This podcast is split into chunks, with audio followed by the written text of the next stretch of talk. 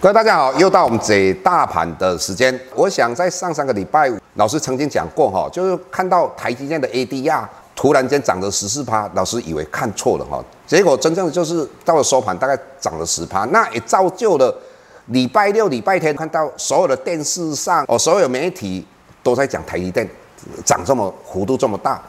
果其然，礼拜一的时候，各位有没有看到？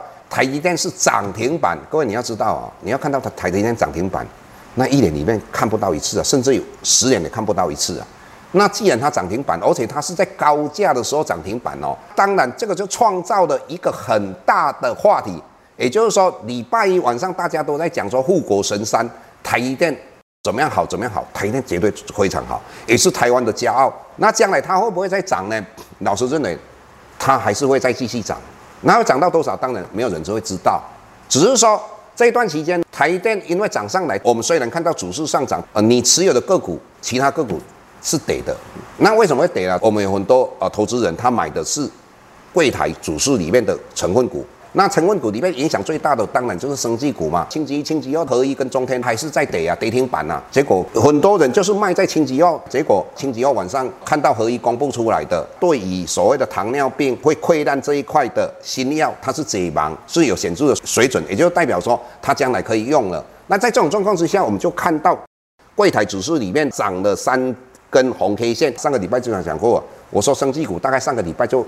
开始 save 的，就相对的，它跌到这个程度，应该也是修正的幅度差不多了。所以在这种状况之下，我们看到礼拜一、礼拜二，因为中天跟合一的话下跌，台积电就往上涨，所有的资金都跑到台积电，所以我们会看到清吉后，我们的成交量来到三千四百多亿啊。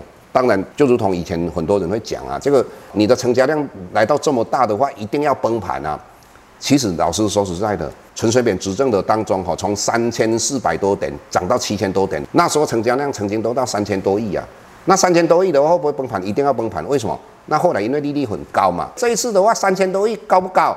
当然很高啊。但是各位，你有没有去算一下，这些成交量在台积电跟联电只有这两档，还有就是联发科到底占了几亿啊？大概我把它算一算啊，七八百亿以上啊。所以事实上，你把它扣掉的话，我们还是一个安全的。我一直跟各位讲一个问题：现在的整个环境跟之前都完全不一样。最大不一样是什么？全世界都在印钱，所以你不能用过去的眼光来看台股。老师一直跟各位谈一万一千，老师就讲说，那个是那个以后都会破的。一二六八二的话，你在一年之后你再看的话，我老师的看法也是一个低点。为什么老师这么有把握？因为就是钱多嘛。所以有时候很多人。不管媒体人做分析师，他就用过去的话语或是思考模式来解盘。那我举个例子，现在黄金涨到你的期货涨到两千块以上一样子，那很多人就想说避险基金去买黄金，这个讲这样是一个不对的。什么叫避险？黄金为什么时候才叫避险？黄金是因为我们的油价上涨，油价上涨的时候物价上涨，物价上涨我们的钱保的保呀，保也是啥意思？也就是购买力下降的，购买力下降的状况之下，我们才要去买黄金做避险。各位，现在有通货膨胀吗？现在油价有涨吗？还几个月之前油价还跟你跌到负的，黄金现在是避险吗？绝对不是避险嘛。所以有很多人就是用过去的口头禅或是他的话语去讲这一件事情，事实上他就不知道什么叫避险嘛。那老师现在是不是很清清楚楚跟各位讲的？所以黄金都会涨，为什么会冲破新高？我其实我之前好几个月之前，我看到美国在实施无限量的 QE，欧洲也是一样，日本也是一样的时候，我就说黄金会破二零一一年的就一千九百二十一的一个高点。那果真呢破了啊！以后会不会创新高？会再创新高？为什么会创新高？当我们都利率都降到零的时候，当我们实施无限量 QE 的时候，各位你看到什么？首先上涨的是谁？美国公债嘛，美国公债的十年期的公债殖利率曾经来到百分之零点三四年，也就是代表说它已经涨幅之大，已经快要到一百块的满足点了呢。债券涨了，钱还那么多怎么办？定存的又低，那怎么办？买黄金，买黄金之外，我会再买什么？我就跟各位讲过吧，现在是唯一的不动产在股票。那不动产的话，对一般散户来讲，他有没有办法？当然没办法啊。纵使他知道它会涨，他也没有钱买。但股票这个是相对的，就是他们投资的一个最好的标的了。所以老师一直跟各位讲，未来的话，股市还是继续往上涨，会涨到几点？说实在，没有一个人会知道涨到几点。我一直跟各位讲，涨到美国开始要提高利率的时候，各位才要小心。所以现在的量大，或是很多的一个指标，不要用过去去看现在的这些经济指标。老师就跟你讲说，什么经济指标都不用看嘛。你看到美国不是公布出来 GDP？第二季负三十几趴呢，那个是美国有史以来最可怕的，比经济大恐慌更可怕。但是美国股票那一天晚上有没有跌？没有，还有些还稍涨一点啊。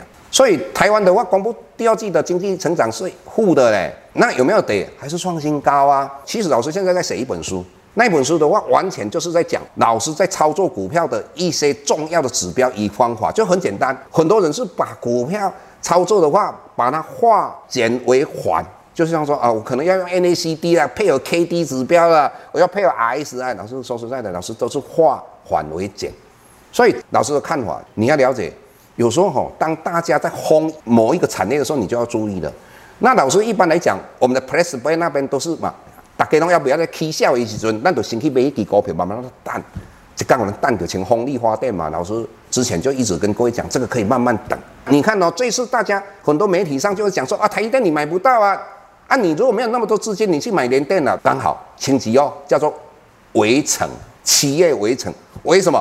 当这些散户跳进去之后，我说实在，外资刚好倒给你。老师的看法，联电你要解套就比较困难一点，毕竟联电跟台电是完全不同的。虽然说他们都是晶圆代工，但是它是完全不同的性质。那这个，因为这个我老师没有时间讲那么多。所以那一天跳进去的时候，我说实在都很危险。老师的看法，如果八月份下个礼拜台股如果有往上冲的话，就有机会继续往上冲。如果前三天外资没有开始在买台股的，因为八月份应该就是外资在放暑假，所以这段期间应该会在一万两千两百点到一万两千七百点左右哦，就是在那个区间做一个整理。那整理到了九月份，往往你在第四季的时候买股票，买的股票七成以上都会涨。我认为今年这样的一个状况会继续存在的。那这个是老师跟各位分享的，所以不要太紧张哈。说实在的，老师的思考模式都跟人家完全不一样。你如果长期在听老师在讲有关于大盘的分析的时候，在最不好的时候，老师很乐观的跟各位讲有无稽之谈。老师也跟你们讲说，未来股市的话会涨到你无法相信。那三月份的时候，老师上媒体的时候就讲过了。那这个慢慢会验证啊。那这个验证不是说老师很厉害，是希望各位一起学习。因为老师现在五十几岁了，那你们将来的话很年轻。如果你把这些功夫都学起来，应用的你的附加价值比我高很多啊。你要知道总体指经济指标，老师要怎么样去判断？老师领悟了大概二十年才会领悟出来啊。哦，那这个是。跟各位分享，所以以目前来讲，台股还是非常健康的，不用太担心。这个是老师的看法，有时候是这么讲。我们之前跟各位谈过一个广明这一档个股哈，那昨天老师看到一个信息，老师也在 Press Play 哦那边很详细的分析了哈。那因为这边的话哈，时间没有那么多，所以我们今天就跟各位谈到这个地方。那如果你要知道老师在分析精密的、细腻的，你可以看我们 Press Play。那谢谢各位。下周台股个股当中，老师精选的十几档个股做重点分析。想要了解老师到底精选哪些个股，欢迎订阅 PressPlay 互惠内容。下周见。